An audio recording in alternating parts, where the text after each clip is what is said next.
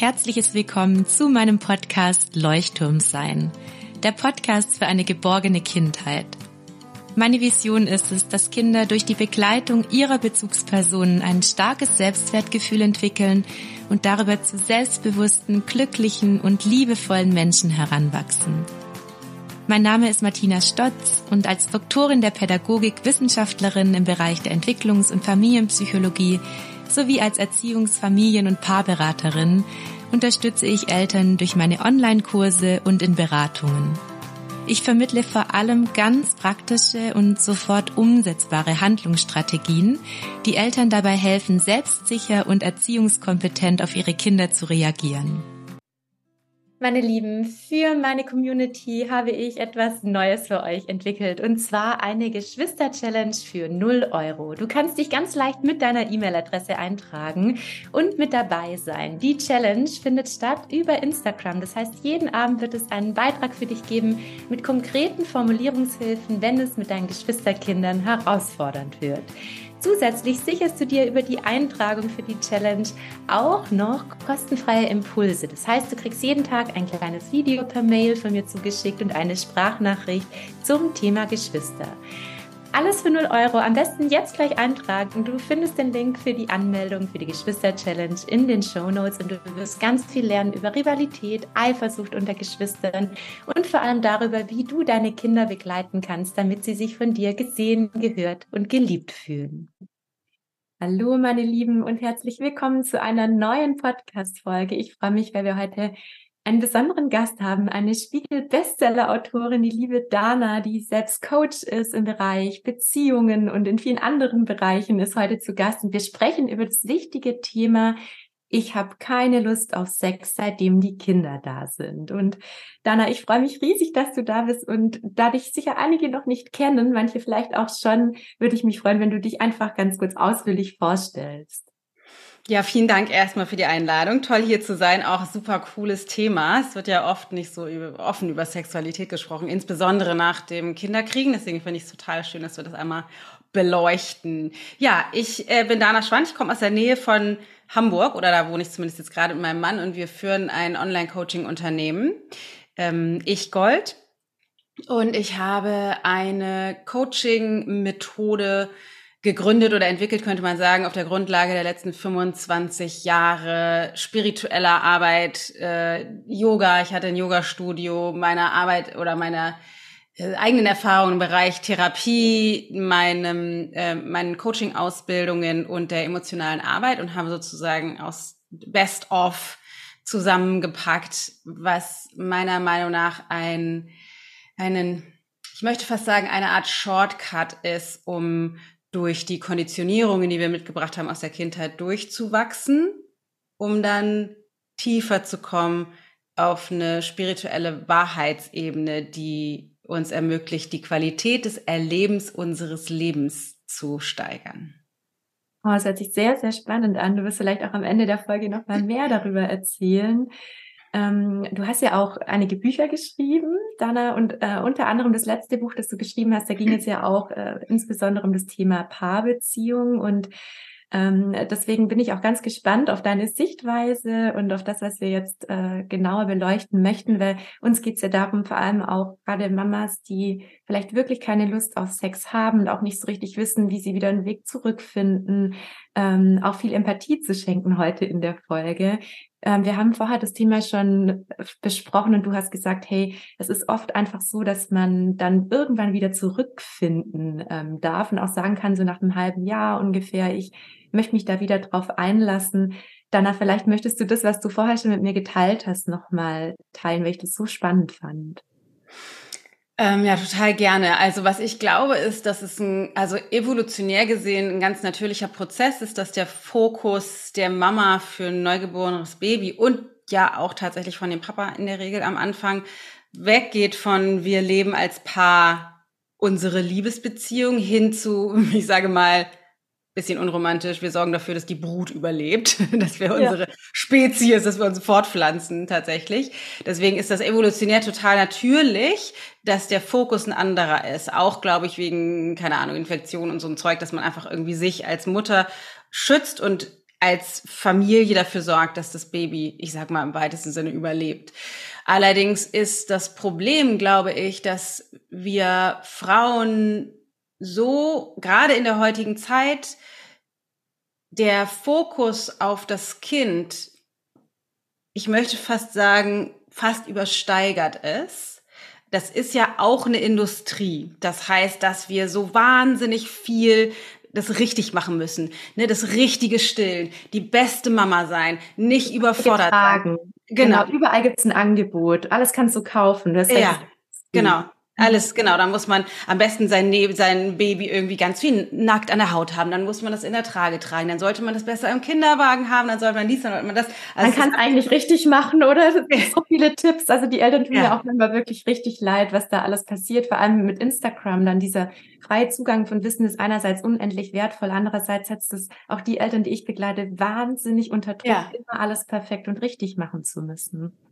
Genau, und das ist, glaube ich, also deswegen ist der Fokus, glaube ich, ich sag mal, und das klingt ein bisschen komisch, aber unnatürlich groß geworden. Ne? Ich sag mal, man sagt eigentlich, man braucht ein Dorf, um ein Kind groß zu kriegen, groß zu ziehen, weil früher glaube ich, als Großfamilie, ohne dass ich sagen möchte, dass ich dahin zurück will, aber als Großfamilie war natürlich viel mehr Fokus auch auf anderen Dingen oder andere Menschen waren da. Das heißt, es war nicht so isoliert. Und jetzt in unserem in unserer heutigen Zeit, wo wir meistens, ich sage mal, Mama, Papa, Kind zusammen sind, zumindest beim ersten Kind, ist das der Fokus einfach noch viel größer und durch die Industrie wird es eben noch gepusht. Und ich will damit wirklich nicht sagen, wie du auch sagst, dass das irgendwie falsch ist oder schlecht. Ich habe das sehr geliebt, auch wirklich mich so voll reinzustürzen. Meine Kinder sind zwar schon verhältnismäßig groß mit 16 und 12, aber ich habe, also ich bin so eine da voll reingetaucht, so, so Mama-Glucke irgendwie ist da irgendwie aus mir rausgekommen. Ich glaube, es ist ja auch wundervoll, dass es so angelegt ist in einem, dass auch ja. Hormone dafür sorgen, dass man Glucke sein möchte. Das ist ja. soll ja auch gar nicht abgewertet werden. Ich weiß, was du meinst. Es kann eben dazu führen, dass der Fokus so stark dann auf das Kind gerichtet wird, dass es auch vielleicht äh, ja für die anderen Beziehungen in der Familie schwierig werden kann. Ja, insbesondere natürlich jetzt, wenn man von dem ersten Kind ausgeht, ist das halt eben die Partnerschaft. Und die Herausforderung ist, glaube ich, zweierlei. Ich glaube, das eine ist, dass wir als Frauen natürlich wahnsinnig viel Körperkontakt haben mit diesem Kind. Ne? Wir stillen oder wir stillen auch nicht, aber wir kuscheln und haben dieses, ich weiß nicht, tragen das Kind rum und knuddeln und sind ja wirklich total, ich sag mal auch hormonell, wie du schon sagtest, ferngesteuert, was super ist, so, so ganz eng mit diesem Baby zusammen zu sein. Auch wenn es sicherlich Realitäten gibt und Frauen, bei denen es ein bisschen anders läuft, das ist natürlich auch total fein, aber ich glaube, wir sind einfach sehr, ich sag mal, sehr satt, körperlich sehr satt, was Nähe angeht. Und ich, überle ich ähm, erlebe das gerade bei einer ganz, ganz engen Freundin von mir, die vor einem halben Jahr ihr erstes Kind gekriegt hat, ähm, die tatsächlich eine sehr lebendige Sexualität äh, haben in der Beziehung und auch hatten ähm, viele Jahre, bevor das Kind da ist. Und sie meint, es ist total krass zu merken, wie wie, wie ich wirklich, wie sich das körperlich anfühlt, dass ich so nah mit meiner Tochter bin und dann in diesem, was ja auch herausfordernd ist, in diesem Hingabemodus auf einmal mich wiederfinde. Also ich, ne, gerade in dem ersten halben Jahr, ich werde nicht schlafen gelassen, ich kann nicht duschen, wann ich will, ich kann nicht essen, wann ich will. Ich bin, also ich bin in so voller Hingabe an dieses Kind Genau, und, und auch die Selbstbestimmung fehlt darüber. Man sagt ja dann oft, es ist das sogenannte Overtouch-Syndrom, dass man so viel körperliche Nähe und so eine Verbundenheit da spürt, dass da kein Platz für andere körperliche Nähe ist. Und wie du schon sagst, es bleibt so wenig Raum für einen selbst. Also auch dieses große Bedürfnis, einfach mal wieder Platz zu haben. Davon sprechen ja. alle Mamas, die ich begleite, immer das Gefühl, entweder auch gerade bei mehreren Kindern sitzt das eine Kind auf mir, das andere Kind. Ich will einfach mal wieder alleine essen und da sitzen und mich bewegen. Ja. ja sind ja so, so ganz kleine Wünsche, die so viel dann ähm, bewirken könnten. Ja, genau. Und dann ist es eben so, dass es sich, glaube ich, schnell so anfühlt und jetzt will er auch noch was von mir. Also, dass der Fokus eben oder die, die Wahrnehmung davon ist, da muss ich auch noch was geben. Mhm. Anstelle von, da kann ich endlich mal auftanken und muss nicht geben.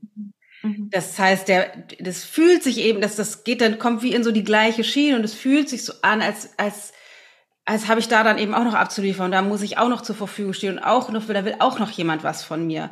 Und da entsteht irgendwann die Herausforderung oder die, ich möchte fast sagen, die, die dringliche Notwendigkeit, dass wir das Kind, was aus dem Nichts meinen Partner vom Thron gestoßen hat, vor der Geburt war vermutlich, hoffentlich, mein Partner die Nummer eins in meinem Leben. Und dann kommt das Kind und er ist das auf einmal nicht mehr. Ja, und das ist natürlich auf beiden Seiten wahnsinnige, also eine wahnsinnige Anpassungsleistung. Also einerseits für einen selbst zu realisieren, oh mein Gott, ich spüre das nicht mehr so wie vorher. Das yeah. ist ja auch für viele enttäuschend und sie haben nicht yeah. damit gerechnet. Und dann auf der Seite des Partners, der vielleicht das ganz anders wahrnimmt und der sich danach sehnt und der seine Partnerin vermisst und ja auch diese Hormone gar nicht hat, das heißt, es gar nicht nachvollziehen kann vielleicht. Ja, das ist ja. also eine wahnsinnige Herausforderung, einfach aufgrund der Tatsache, dass es so ist. Ja, ja, genau. Das ist ähm, für, für den Partner irre schwierig, auch wenn es da natürlich auch Väter gibt, die wahnsinnig fokussiert sind aufs Kind und das ist natürlich alles jetzt auch sehr pauschalisiert, aber wie das bei dir in deiner Arbeit bestimmt auch ist, ist das das, was ich erlebt habe und was auch die meisten Frauen oder Familienmänner, die, die sozusagen bei uns sind, aus dieser Realität heraus sprechen, dass das das Ungleichgewicht ist, was entsteht. Ja. Und wenn ich als Frau und ich war wirklich, ich habe das nicht gemacht und ich habe ewig gebraucht, und musste dann erstmal die Scherben der Beziehung wieder auflesen nach ein paar Jahren, ähm, um da rauszuwachsen. Aber das, was super wichtig ist, ist, dass wir relativ früh den Punkt finden und es ist total kontraintuitiv, dass wir das Baby, das, was unser Eigenfleisch und Blut ist, was aus uns herausgekommen ist, was wir erschaffen, wo wir so eng auf einmal sind. Neun eine Monate nie, in uns getragen. Genau, eine, eine noch nie dagewesene Liebe auf einmal des, des, des Mama-Seins da ist bei den meisten von uns. Dieses Kind entthronen im Grunde und den Partner wieder in erste Stelle stellen. Und die Herausforderung ist, glaube ich, dass das fühlt sich für mich als Frau, für die meisten, an, als würde man ein Stück aus mir herausreißen. Das ja, ist dies, diese Abnabelung, es ist so schmerzhaft und gleichzeitig, oder was wir ja oft glauben, ist das arme Kind, ja. weil jetzt, jetzt wende ich mich sozusagen wieder meinem Partner mehr zu, das arme Kind. Allerdings ist es eben tatsächlich genau andersrum. Es ist das größte Geschenk, was wir dem Kind machen können. Dass es sich frei entwickeln kann, genau, ja. Genau, den Partner an erste Stelle zu stellen, weil wenn das Kind das, das Wichtigste ist, dann beginnt das Kind, das jetzt groß pauschalisiert, aber unterm Strich beginnt das Kind Verantwortung zu tragen für mein Leben, ob ich genau, glücklich bin, nimmt die Partnerrolle ein. Genau. genau. Ja.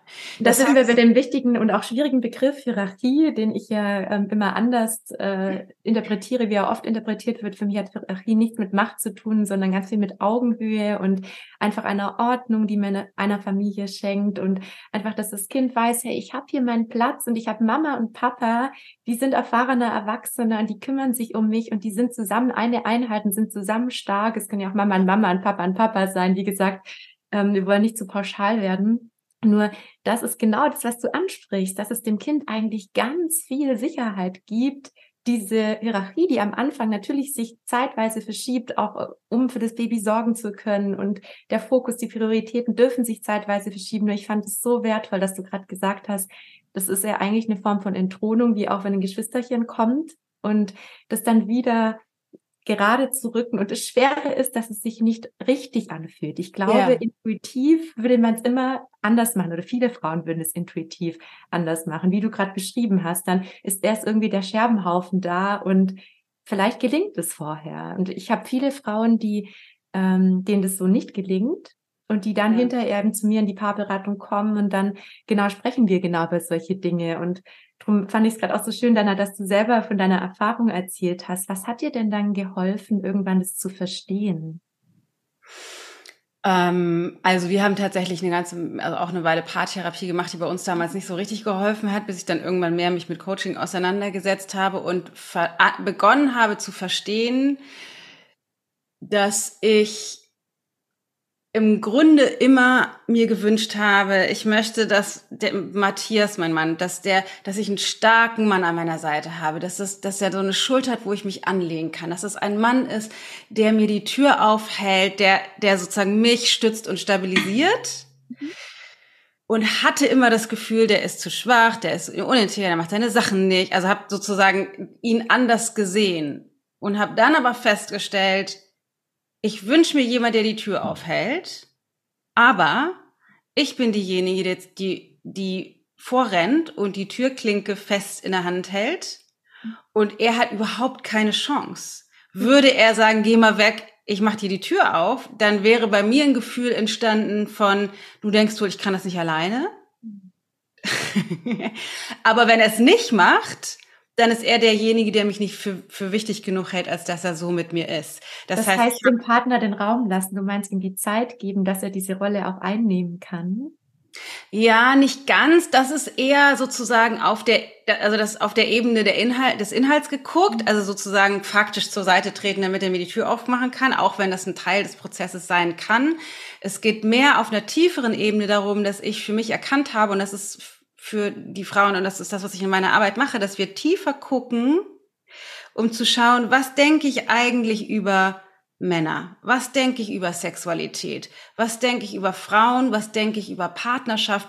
Was denke ich über Familie? Darüber, wie Männer zu sein haben, wie Frauen zu sein haben, wie das also funktioniert mit mir. Mhm. Ja, Genau. Und dann, also das war bei mir entstanden ist, dass ich verstanden habe, krass, ich will, ich ich bedenke, ich wünsche mir diesen Mann, diesen starken Mann an meiner Seite, aber eigentlich könnte, also eigentlich verhindere ich, dass er dieser Mann für mich sein kann, weil ich Angst davor hätte, jemanden Starkes an meiner Seite zu haben. Wenn er nämlich wirklich so wäre, was natürlich in ihm steckt, was ich nur verhindert habe, dass er das leben kann, dann wäre er auch jemand, der sagen würde, so Dana, jetzt reicht's mal mit Kindern. Ich möchte jetzt mal, dass wir einen Babysitter organisieren und wir gehen jetzt aus. Mhm. Und davor hattest du unbewusst Angst. Genau.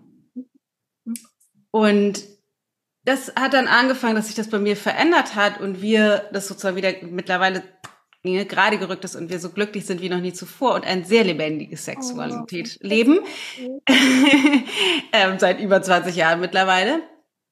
Ähm, und die, die Grenze nur, die ich sehe, und das beobachte ich jetzt auch gerade in meiner Freundin, die Herausforderung ist genau wie du das eben gesagt hast, es fühlt sich so unnatürlich an. Es fühlt sich so unnatürlich an und da kommt die Dualität der Partnerschaft uns total zugute und da rede ich jetzt mal von heterosexuellen Partnerschaften einfach nicht, weil das richtig ist, sondern weil das meine Erfahrung, also einfach das ist die, die Perspektive, aus der heraus ich gucke, weil ich das lebe, ohne damit sagen zu wollen, dass irgendwas anderes weniger wert ist. Aber der Mann hat einen natürlicherweise einen stärkeren Drang meistens, auch das ist pauschalisiert, zu Sexualität, zu körperlichem Kontakt. Und da, und hat eine weniger enge Bindung in der Regel zu dem Neugeborenen.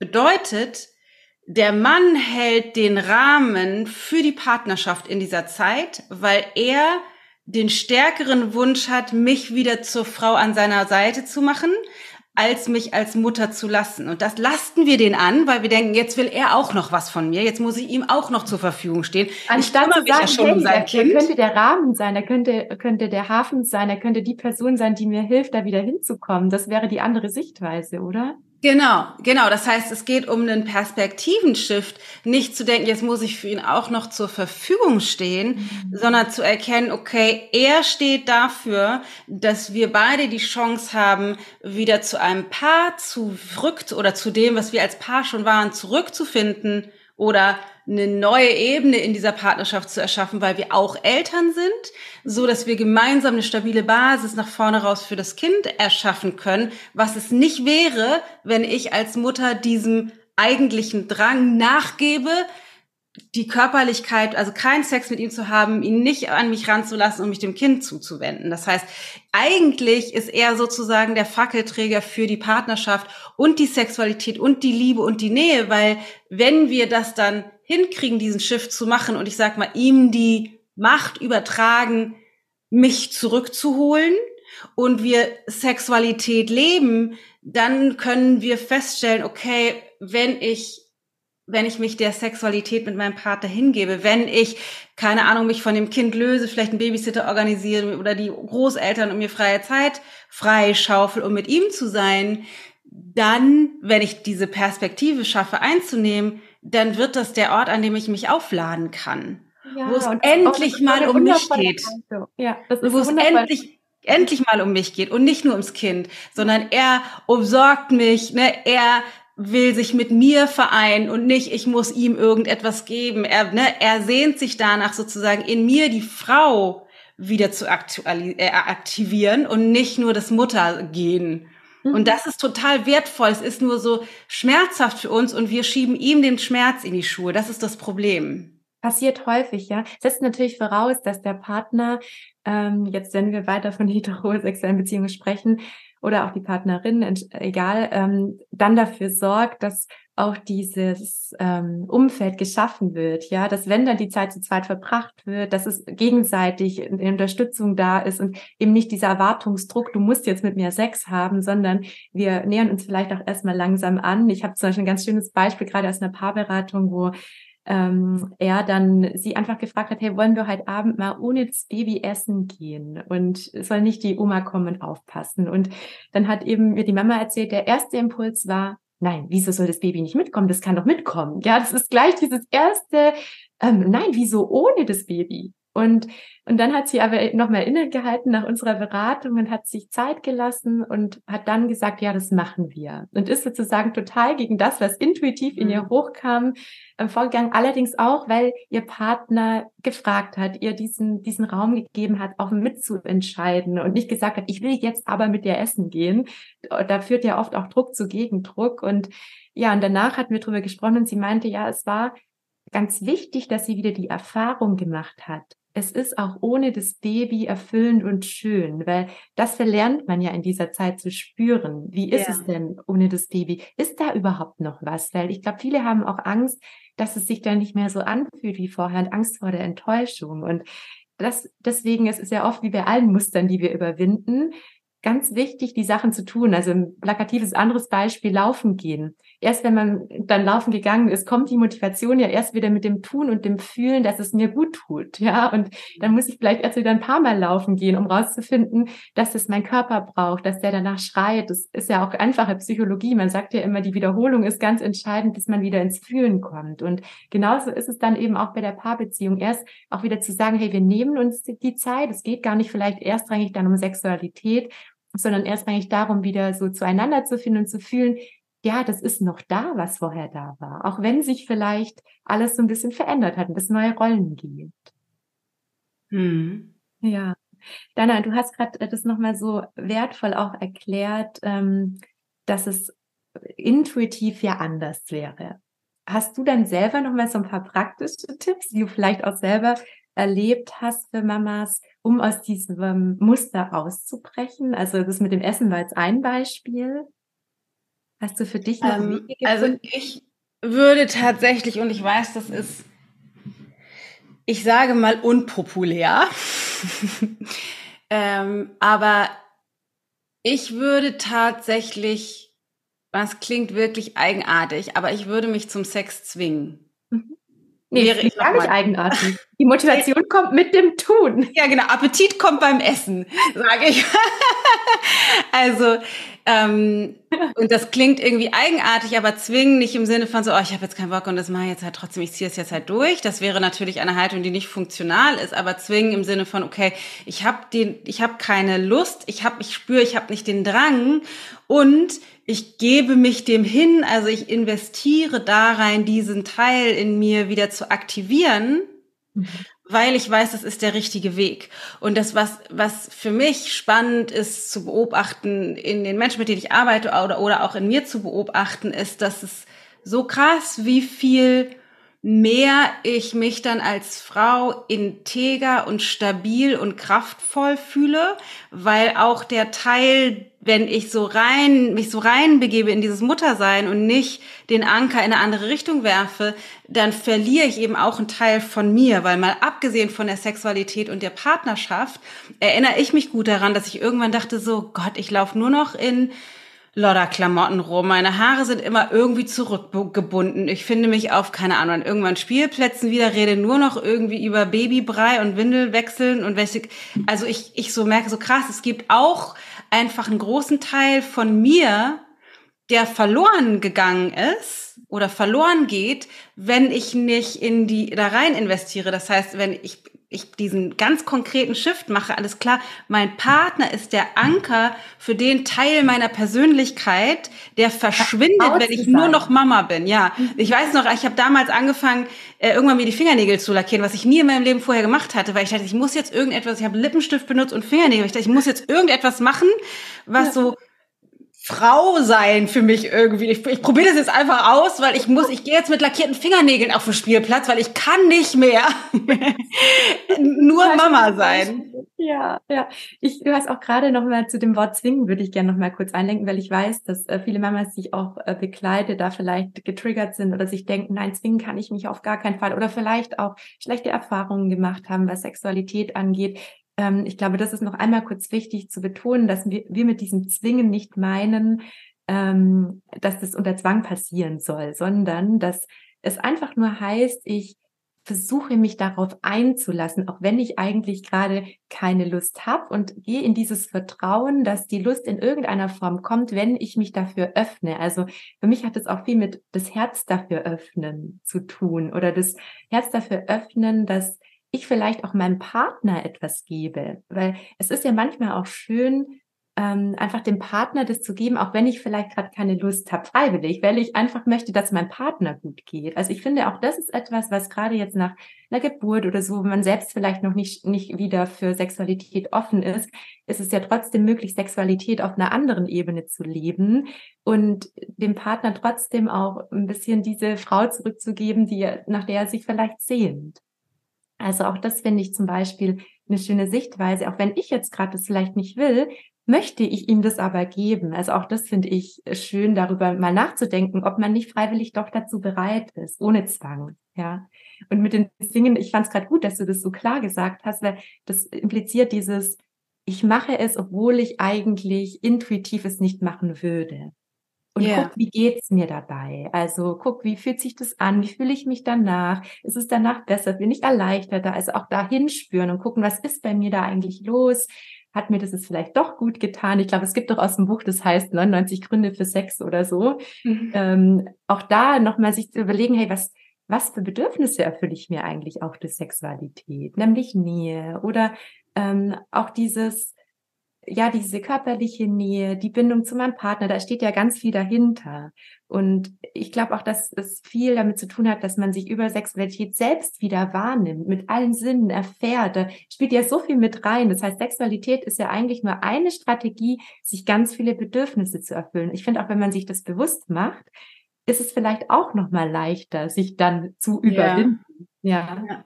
Und mir kommt noch eine Komponente, die tatsächlich die ich tatsächlich sehr wichtig finde, die ähm, nicht so weit verbreitet ist. Das heißt, das, was wir glauben ja oft, der ich sag, oder das, was zumindest oft an mich herangetragen wird und aus dem System, aus dem ich, ich heraus auch komme, ist, dass der Partner oder die Männer, die wollen sozusagen Sex für ihre Befriedigung. Es geht ihnen sozusagen nur um Lust und Befriedigung, also um diesen körperlichen Aspekt. Und eine andere Perspektive darauf, und das ist, und frag mich nicht nach irgendwelchen Studien, aber so wie ich das also gelernt habe und tatsächlich auch erlebe, ist, dass die Männer einen anderen Zugang haben zu Nähe.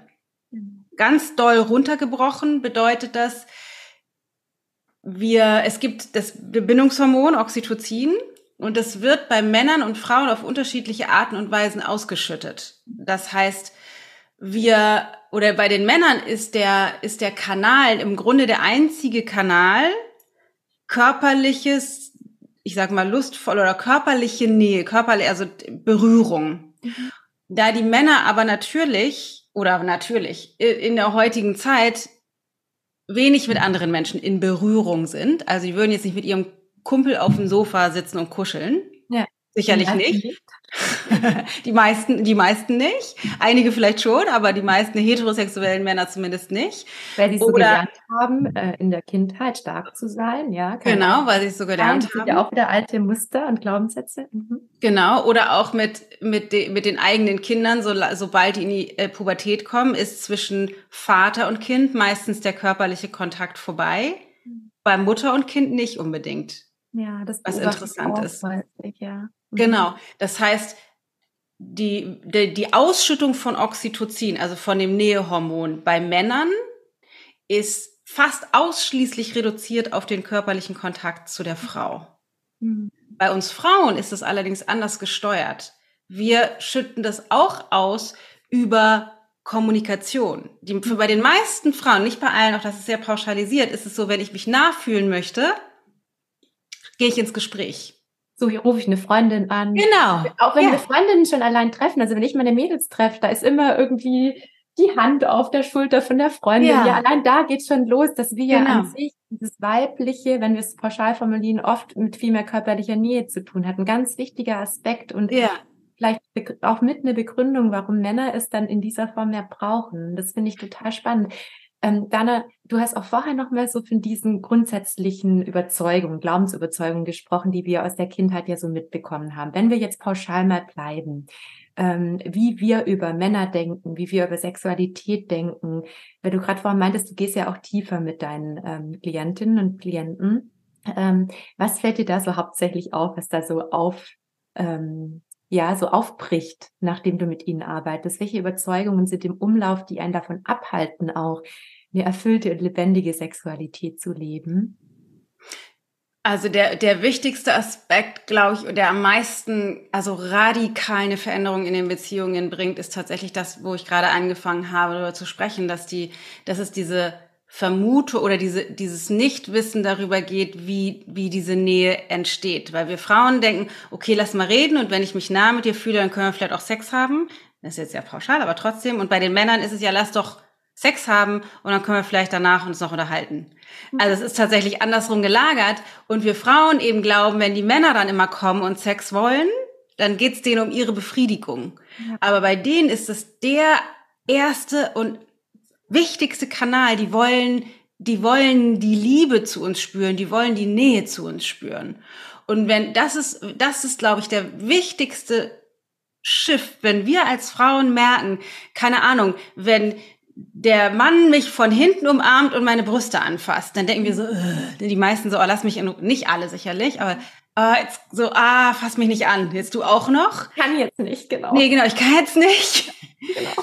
Und abgesehen mal davon, dass ich nicht also mit sagen will, das wäre jetzt richtig oder falsch oder das muss jeder entscheiden oder leben, wie er will. Aber wenn wir, wenn wir verstehen, meine Interpretation ist, es geht ihm um sich. Ja. Aber wenn ich wirklich verstehe, dass die, ich sag mal, korrektere Interpretation ist, das ist sein Ausdruck von, ich liebe dich, ich möchte dir nah sein, ich will dich, weil ich dich ehre und schätze, so wie du bist. Und weil ich dich begehre, das ist ja auch etwas, ja. was dazukommt, weil ich dich als Frau mhm. so begehre und sehe und genau, es ist eine andere Interpretation. Und diese ja. Interpretation scheint uns oder vielen Frauen ähm, so in der eigenen Kindheit vielleicht auch nicht mitgegeben worden zu sein oder nicht vorgelebt ähm, worden zu sein, durch die eigenen Eltern zum Beispiel. Ja, ist auch gesellschaftlich auch ja nicht anerkannt. Also wir, ich sag mal, das, auch das ist provokativ, aber wenn man davon ausgeht, für die Männer ist es super wichtig, regelmäßig körperlichen Kontakt und Sex zu haben. Für die Frauen ist es super wichtig, regelmäßig zu reden. Mhm es ist total gesellschaftlich anerkannt, dass sie sagt, so wir müssen uns jetzt mal hinsetzen und reden. Wir haben also wir müssen das klären und ich weil wir Nähe herstellen wollen. Ja. Und jeder das sagt, aber nicht in jeder Paarberatung hörst du erstmal ja erstmal reden, offene Kommunikation, ja. Die ja, genau. daran, dass viele Paarberaterinnen unterwegs sind, ja. ja wahrscheinlich, genau. Bleiben wollen. Aber es ist gesellschaftlich nicht anerkannt, also das darf nicht sein, dass der Mann sagt, so äh, zieh dich aus, Schatz, ab in die Kiste, ich brauche jetzt Nähe. Das ist nicht okay, das darf nicht sein. Das heißt, es gibt auch so eine moralische Bewertung darüber, was natürlich auch verständlich ist irgendwie und mit sexuellen Übergriffen und so überhaupt gar keine Frage. Aber ich habe auch schon Coaching-Gespräche geführt mit Männern, wo es dann darum ging, und das ist so krass, die haben so Angst davor, als der lüsterne Vergewaltiger, sage ich jetzt mal, um das über zu überzeichnen, gesehen zu werden, dass die, dass das für die so schwer und schambehaftet ist, überhaupt dieses für sie, ich sag mal, überlebenswichtige Tool von Sex zu nutzen für die Nähe zur Frau, das wirklich eins, ich sag mal, einzufordern. Oder, oder was heißt einzufordern oder zu äußern, ja, das überhaupt ja. so schambehaftet ist, ja. Und dann auch von den Frauen eben oft dafür entwertet werden, für dieses Bedürfnis, was aber so wichtig ist. Und das ist, das finde ich tatsächlich total krass. Mittlerweile setze ich das tatsächlich anders ein, wirklich vorsätzlich, wenn ich merke so, oh, äh, weiß ich nicht, wir sind, haben uns nicht viel gesehen oder wir sind einander gerade nicht so nah, dann steuere ich meinen Mann in die Kiste und verführe den zur Sexualität. Nicht, weil ich denke, so, oh, jetzt bin ich gerade total heiß auf den und habe halt voll Bock, sondern weil ich weiß, dass das der Kanal ist, der uns sofort einander näher bringt und wir auch dann danach im Bett liegend wunderschöne Gespräche führen. Ja. Das heißt, dass ich das also wirklich einsetzen kann, vor, vorsätzlich, ich sag mal hochgradig manipulativ, was für alle Vorteile hat und da reingehen. Und der, der Shift ist natürlich, weil wir sind ja angefangen mit, mit ich habe keine Lust auf Sex irgendwie, weil ich jetzt gerade ein Kind gekriegt habe. Das ist natürlich am Anfang ein schwieriger Shift. Weil das steht ja außer Frage. Also ja. Äh, ganz viel Empathie für alle Mamas, die vielleicht gerade ein Baby bekommen haben. Und das darf ja auch so sein. Ja, genau. Ja. Und das ist auch so wichtig, sich diesen Raum und diese Zeit auch zu lassen, auch dass der Körper heilen kann und wirklich sich die Zeit zu geben. Und ich glaube auch, dass die allermeisten Männer dafür ja auch Verständnis haben. Und dann kann immer noch jeder freiwillig entscheiden, möchte ich meinem Mann das in, einer anderen Form geben, diese Sexualität. Genau. Wenn ja. ich selbst, selber vielleicht noch nicht bereit oder zugänglich dafür bin. Aber da noch als, als Trick ja. als Trick. Nicht gespannt danach. Achtung! Weil wir wollen dann ja oft als Frau, ich will gern diesen Mann an meiner Seite haben, ich sag mal, der mir jeden Wunsch von den Augen oder den Lippen abliest und ich sag mal, nicht einfach mich umsorgt und da ist und so fürsorglich ist und fang dann an rumzunörgeln und macht das dies und nee, ich will das nicht und ne? Und, der, und was, was dann kommt, Weg, die Nestflucht. Die Nestflucht, weil der Mann hat keinen Bock mehr heimzukommen. Genau. Immer angenörgelt. Das heißt, dieser Weg scheint nicht zu funktionieren. Was denn, wenn es einen krassen Shortcut durch die Hintertür gäbe, wenn ich mich, wenn ich sozusagen den Fokus auf die Hingabe an die Sexualität richte und auf einmal innerhalb von, sagen wir mal, 17 Minuten den Mann da habe, ich sag mal, der mir in Anführungsstrichen zu Füßen liegt. Und weil er, weil er diese Nähe zu der Frau in mir wieder aktiviert hat, dass der alles tut. Warum, dann investiere ich doch lieber, ich sag mal, 17 Minuten in Sexualität und Lust, als Tage, Wochen, Jahre lang zu nörgeln und nicht das zu kriegen, was ich will. Jetzt mal abgesehen von, also wenn man das einfach nur runterbricht auf mein Invest in das zu kriegen, was ich will, Genau, dann wieder bedürfnisorientiert gedacht würde es ja heißen, ich sorge dafür, was ich brauche. Ja, genau. Ja, und ähm, ich ähm, habe dabei im Blick, was mein Partner braucht und ja. schau, was ist dabei für mich, was wirklich freiwillig heraus in Ordnung, das zu tun und und dann, dass alle das bekommen, was sie brauchen. Darum geht's ja. ja. das ist definitiv ein Weg. Also ich glaube, dass gerade ganz viele, die zuhören, Dana, auch getriggert sind. Bestimmt. ich möchte einfach mal ganz offen so ansprechen, weil ja. ich denke gerade so an all meine Fälle, weißt du, die ich schon so hatte und ich, ich höre ganz viele Stimmen, die sagen, ja, aber und ja. das kann ich mir nicht vorstellen, ich zwinge mich ja. doch nicht dazu und, und deswegen finde ich es gerade so wertvoll, Dana, dass wir vielleicht auch ein bisschen ähm, etwas aufbrechen und ins Nachdenken bringen und keiner muss hier etwas. Ja, das ist mir nochmal ganz wichtig, sondern es geht uns ja. darum, dass ihr alle das bekommt, das ihr braucht und auch, dass es eben den Mamas auch wieder ähm, besser mit diesem Thema geht, weil es sorgt ja für ganz viel Frust in Paarbeziehungen, ja. dieses Thema. Ja. Tatsächlich. Also das, und deswegen finde ich es auch ganz wertvoll, Dana, dass du das so klar nochmal ausgesprochen hast, wie es eben auch sein kann. Ja. Ja, können wir noch abschließen, weil ich das spannend finde, nochmal über diese ähm, Überzeugungen sprechen, die in uns verankert sind, vielleicht auch aus dieser ganzen tradierten ähm, Vorstellung, die mitgegeben wurde über die Generationen vor uns. Es hat sicher viel auch damit zu tun, dass die Frau früher tatsächlich oft nicht freiwillig über Sexualität entscheiden konnte. Ich glaube, dieser ja. Aspekt ist noch ganz wichtig, weil ähm, in der Zeit, als Frauen ähm, noch nicht die Möglichkeit hatten zu verhüten, also wenn ich da zum Beispiel jetzt ganz offen gesprochen über meine Oma spreche, die sechs Kinder hatte, die hat ja. zu mir gesagt, also ganz ehrlich, Martina, ich habe früher extra lang gearbeitet, weil ich Angst hatte, wenn ich jetzt ins Bett gehe, ähm, dass ich dann wieder schwanger bin. Ja, und ich glaube, dass wir ähm, uns vielleicht gar nicht so richtig bewusst sind, warum vielleicht auch manchmal aus diesen Gründen noch unbewusst, auch über das, was epigenetisch weitergegeben wurde, Ängste in uns sind, weil auch Ängste ja über das Genmaterial weitergegeben werden und yeah. dass ähm, wir uns das auch mal nochmal bewusst machen, um uns vielleicht auch als Frau besser zu verstehen, warum da manchmal so ein Schutzmechanismus vielleicht da ist. Mm. Gott, sechs Schwangerschaften, das wäre die Hölle gewesen. Ja, und ich, also ich habe da mit Oma drüber gesprochen, dachte ich mir echt, oh mein Gott, arme Oma. Ja, die war so, ja, dann in Angst und Sorge, dass sie einfach wieder schwanger wird. Und deswegen wie traurig, dass Frauen so lange auch Sexualität nicht so leben konnten, ja, dass es Freude macht. Also kein Wunder, ist es auch ein herausforderndes Thema. Total, ja, hm. total. Mhm. Ja, das, was ich da, ähm, was ich halt, ich sage mal, für mich übe, ist, die, ich sag mal, mir die Sexualität für mich zurückzuholen. Mhm. Also jetzt mal ganz unabhängig von der Sexualität mit dem Partner. Und das vielleicht jetzt nicht direkt, wenn ich ein Baby bekommen habe, aber dass ich grundsätzlich, ich sage mal, trainiere, mich meiner eigenen Sexualität mehr anzunähern. Was gefällt mir eigentlich, mich anzufassen?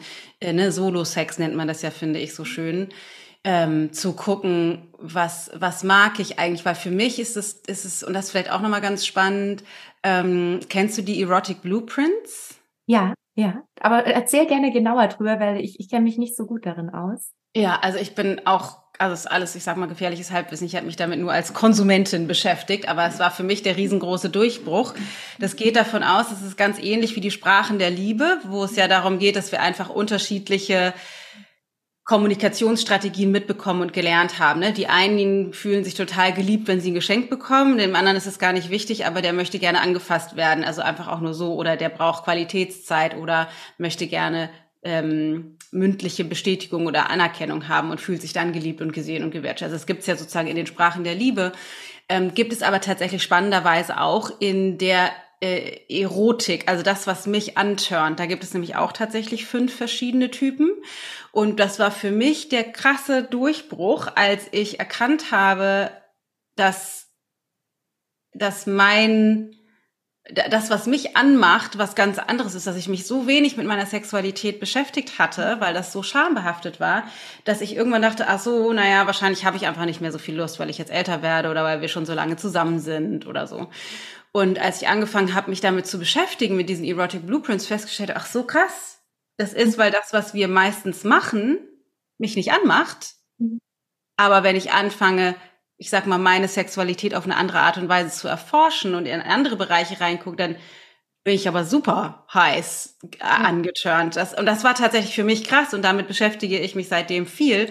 Es gibt diese, soll ich die fünf Typen kurz vorstellen? Vielleicht gerne, hilft das. Sehr gerne, ja. Also es gibt ganz klassisch das ist sexual, also das ist auf Englisch der Test, deswegen auf Englisch die Übersetzung. Also das ist, das wäre das, was wir alle klassisch unter Sexualität verstehen. Also Penetration, Geschlechtsteile, Brüste, also Nacktheit, klassisch. Sexualität, dass ein das sozusagen antört, auch klassisch ja. Pornografie. Also Sex wie die Tiere so ungefähr übersetzt, oder? So ein bisschen, bisschen härter und das ist ja auch Ja, es muss gar nicht härter unbedingt sein, sondern einfach, dass es, also mich macht es, macht an Penetration, Brüste, Penis, Vagina, nackte Haut, vielleicht Pornografie, andere Menschen zu sehen oder mir das vorzustellen, also ganz klassisch Sexualität. Mhm. Also einfach so, so, genau.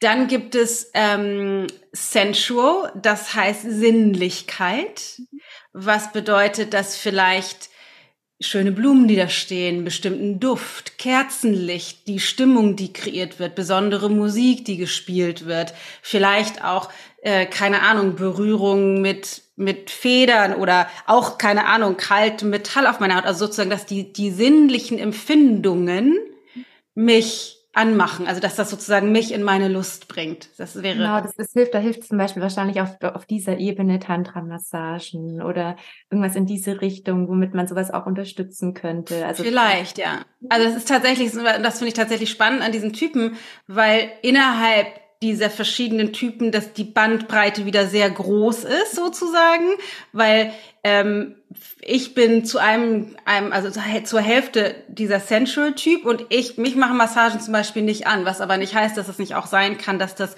für jemanden, für den das diese Sinnlichkeit wichtig ist, dass das bei einer anderen Person nicht so wäre. Deswegen kann das sein, muss aber nicht sein. Das muss man dann sozusagen bei sich rausfinden. Aber für mich war das zum Beispiel total interessant, das zu hören. Ich dachte, ja, stimmt.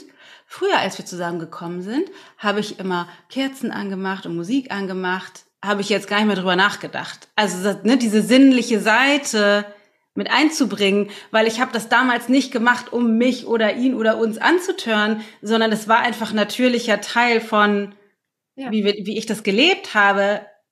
Das ist aber irgendwie hinübergefallen, weil mir nicht bewusst war, dass das ein Teil davon ist. Dann gibt es ähm, Energetic und das war, war für mich das Spannendste, weil das der größte Teil, den ich habe. Energetic bedeutet, dass es, dass die die, ähm, das ist eher auf einer energetischen Ebene passiert. Das heißt, dass mich auch etwas anmachen kann, was nichts mit Berührung zu tun hat. Die oft ist es sowas wie die Antizipation von dem, was kommt. Also in der Erwartung berührt zu werden, aber noch nicht berührt zu sein. Dass das so so ein Kribbeln macht oder das kann wie ein Blick sein Blick, von der anderen Seite des Raumes oder so. Das das, was das sozusagen, das, das Feuer entfacht. Ähm, und da habe ich nämlich festgestellt, ja, das ist interessant, weil mein Mann hat hauptsächlich sexual. Das mhm. heißt, der ist einfach total gerne, fasst mich an und, und, und so. Und ich habe, also es ist nicht so, als wenn mich das stört. Ich mag das auch, aber für mich ist es viel antörnender, wenn er mich kaum berührt. Aber mhm. wenn ich in der Erwartung bin und sobald er mich berührt, ist es so, ja, das ist nett, aber macht mich jetzt halt nicht an. Ist auch ganz spannend, da gehört sicher dann auch rein, sich vielleicht davor mal eine Nachricht zu ähm, schicken oder sich darauf vorzubereiten, ja. sich eine Wäsche anzuziehen. Also ja. an sowas denke ich da auch. Das gehört da sicher auch mit rein, die ja. Vorstellung davon. Ja, genau. Ja, genau. Bin ich gespannt, weil ich kenne sie nicht so gut, die Typen. Welche kommen noch? Ja, es gibt noch Kinky. Das ist alles, was so in Richtung also im Groben, also geht es in Richtung auch, keine Ahnung, irgendwelche Bondage oder also ne, Fesselspiele oder Rollenspiele oder so, das zählt da mit rein. Aber grundsätzlich steht Kinky eher für das, was mal, also dass mich das anmacht, meine Grenzen zu erweitern bezogen auf Sexualität. Also wenn ich jetzt immer in Missionarstellung bisher mein Leben lang Sex hatte, kann schon ein Stellungswechsel sozusagen das bewirken oder irgendwie in der Öffentlichkeit oder was auch immer. Das heißt, irgendwie so eine, dieses, diese Grenzerweiterung steckt da sozusagen drin. Ähm, und dann ähm, gibt es noch den Shapeshifter und das bedeutet, ich kann sozusagen alles. Mhm. Also habe aber das Problem, dass mir manches Mal eben der Anker in meinem fehlt, weil ich zu sehr im Ich passe mich auf alle an Modus bin. Also die haben alle sozusagen so eine Upside und eine Downside. Aber was für mich halt einfach total spannend war, als ich mich damit angefangen habe zu beschäftigen, und das ist von Miss Jaya heißt die, man kann da irgendwie so einen Test machen.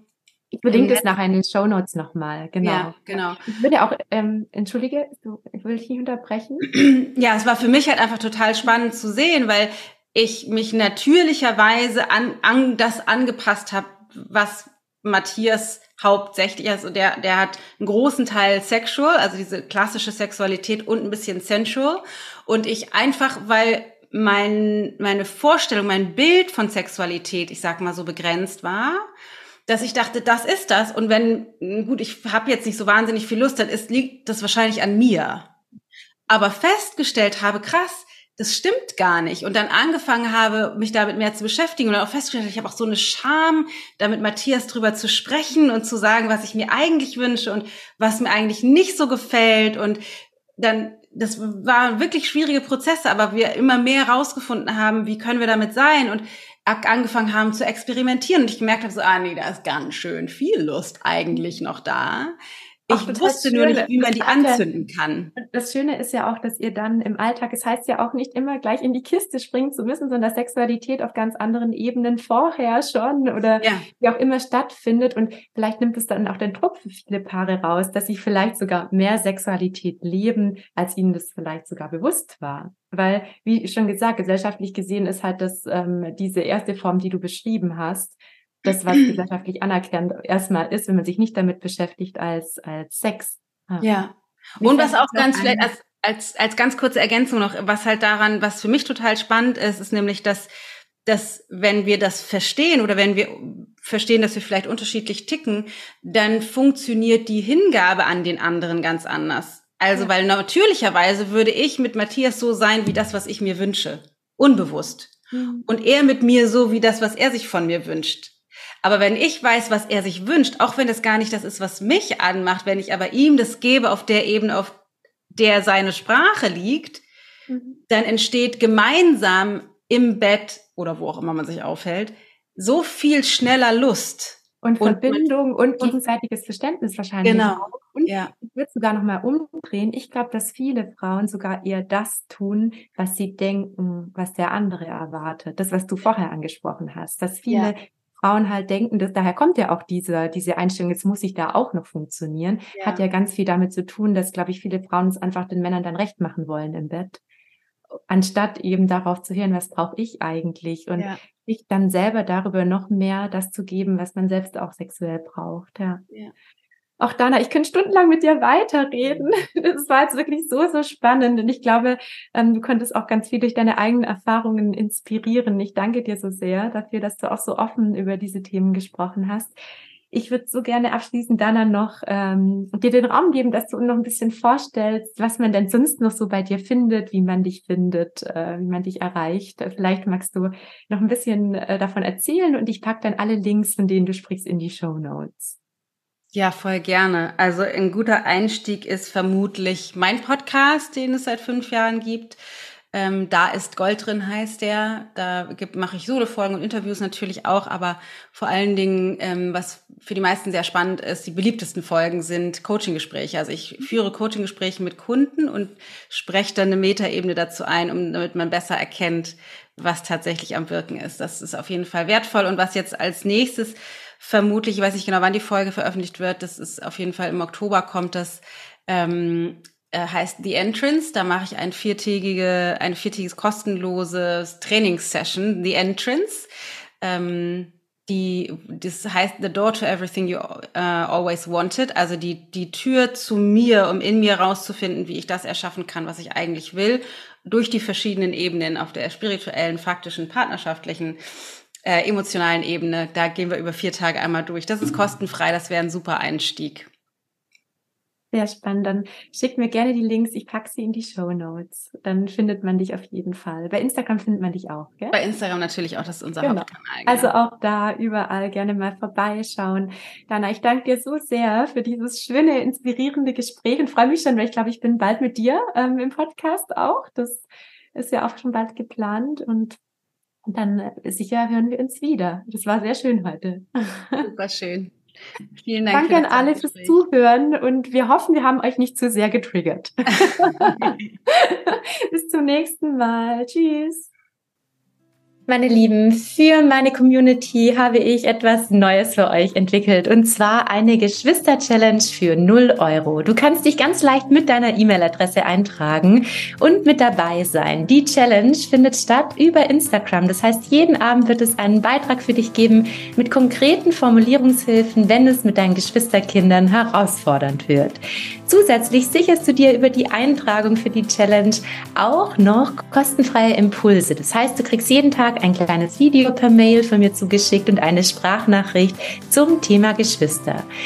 Alles für 0 Euro. Am besten jetzt gleich eintragen. Du findest den Link für die Anmeldung für die Geschwister-Challenge in den Show Notes und du wirst ganz viel lernen über Rivalität, Eifersucht unter Geschwistern und vor allem darüber, wie du deine Kinder begleiten kannst, damit sie sich von dir gesehen, gehört und geliebt fühlen.